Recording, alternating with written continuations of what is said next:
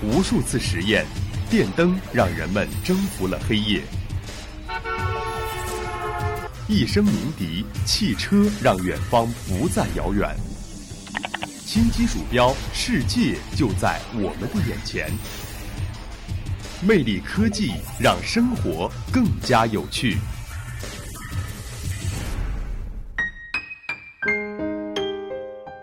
亲爱的听众朋友们，大家下午好，欢迎收听今天的魅力科技，我是大家的老朋友子倩。今天子倩就和大家一起来聊一聊全球最大的半导体芯片制造商英特尔公司。英特尔一度曾经凭借运行 Windows 软件的个人电脑，牢牢占据着芯片业的霸主地位。不过时过境迁，数字世界正在发生一场巨变，英特尔却未能搭上智能手机热潮的快车。创建于1968年的英特尔公司是全球最大的半导体生产企业，也是硅谷最有代表性的企业之一了。英特尔的两位创始人，一位是发明了集成电路的罗伯特·诺伊斯，另一位是提出摩尔定律的格登·摩尔。而公司的第三位员工安迪·格鲁夫，后来则成为全球最优秀的企业管理大师之一了。在英特尔的创建初期呢，诺伊斯奠定了公司的文化。开创了没有墙壁的隔间办公室新格局，取消了管理上的等级观念。英特尔公司最初的产品是半导体存储器芯片。一九六九年呢，英特尔推出自己的第一批产品三幺零幺存储芯片，随后又推出幺幺零幺和幺幺零三，这种廉价物美的产品深受欢迎，供不应求。它的诞生正是宣告了磁芯片存储器的灭亡。一九七一年呢，英特尔公司股票上市了。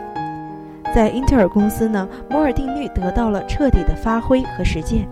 从上世纪七十年代起，英特尔就构筑了其赖以成功的商业模式，不断改进芯片的设计，从技术创新满足计算机制造商及软硬件产品公司更新换代、提高性能的需要。摩尔提出，只有不断创新，才能赢得高额利润，并将获得的资金再投入到下一轮的技术开发中去，才会在竞争激烈的市场上生存下来。而摩尔的口头禅就是“改变是我们终身的热爱”。多年来呢，英特尔就是存储芯片的同义词。而在1985年呢，存储芯片市场已经被日本对手打败的英特尔，正在徘徊在死亡之谷。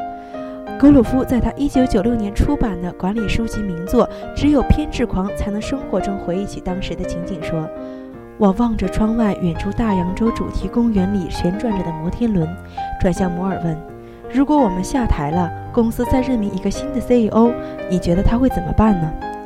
摩尔不假思索地回答：“他会放弃存储器业务。”我呆呆地注视着他，然后说：“那我们为什么不这么做呢？”于是他们果断地做出决定：英特尔成功战略转移，转攻微处理器。摩尔和格鲁夫将英特尔的主业转向微处理器时，经历了一段痛苦的历程。微处理器是英特尔于1971年发明的。这个产品当时并不出色。当选择英特尔的微处理器作为其个人电脑的核心芯片时，微处理器的需求量才陡然上升。但是，坚持要英特尔把微处理器的设计特许权让给其他芯片制造商，以便自己总能够得到稳定和优惠的价格。尽管英特尔非常的成功，但是没能意识到，以2017年推出的 iPhone 为代表的移动设备足够出色，实现了原本只有电脑才能提供的功能。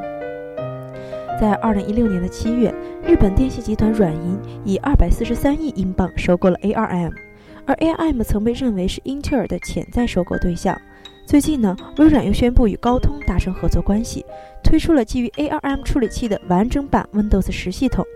业内人士分析说啊，这一事件将会对英特尔造成严重的影响，甚至会使英特尔在 PC 处理器市场的主导地位不保。随着近几年来智能产品、大数据领域全面爆发，英特尔正在向大数据、云服务、5G 通信、人工智能等方面未来的多领域发力。让我们期待英特尔在新的战略拐点转型成功。好了，今天的魅力科技到这儿就要和大家说再见了。我是子倩，我们下期再会。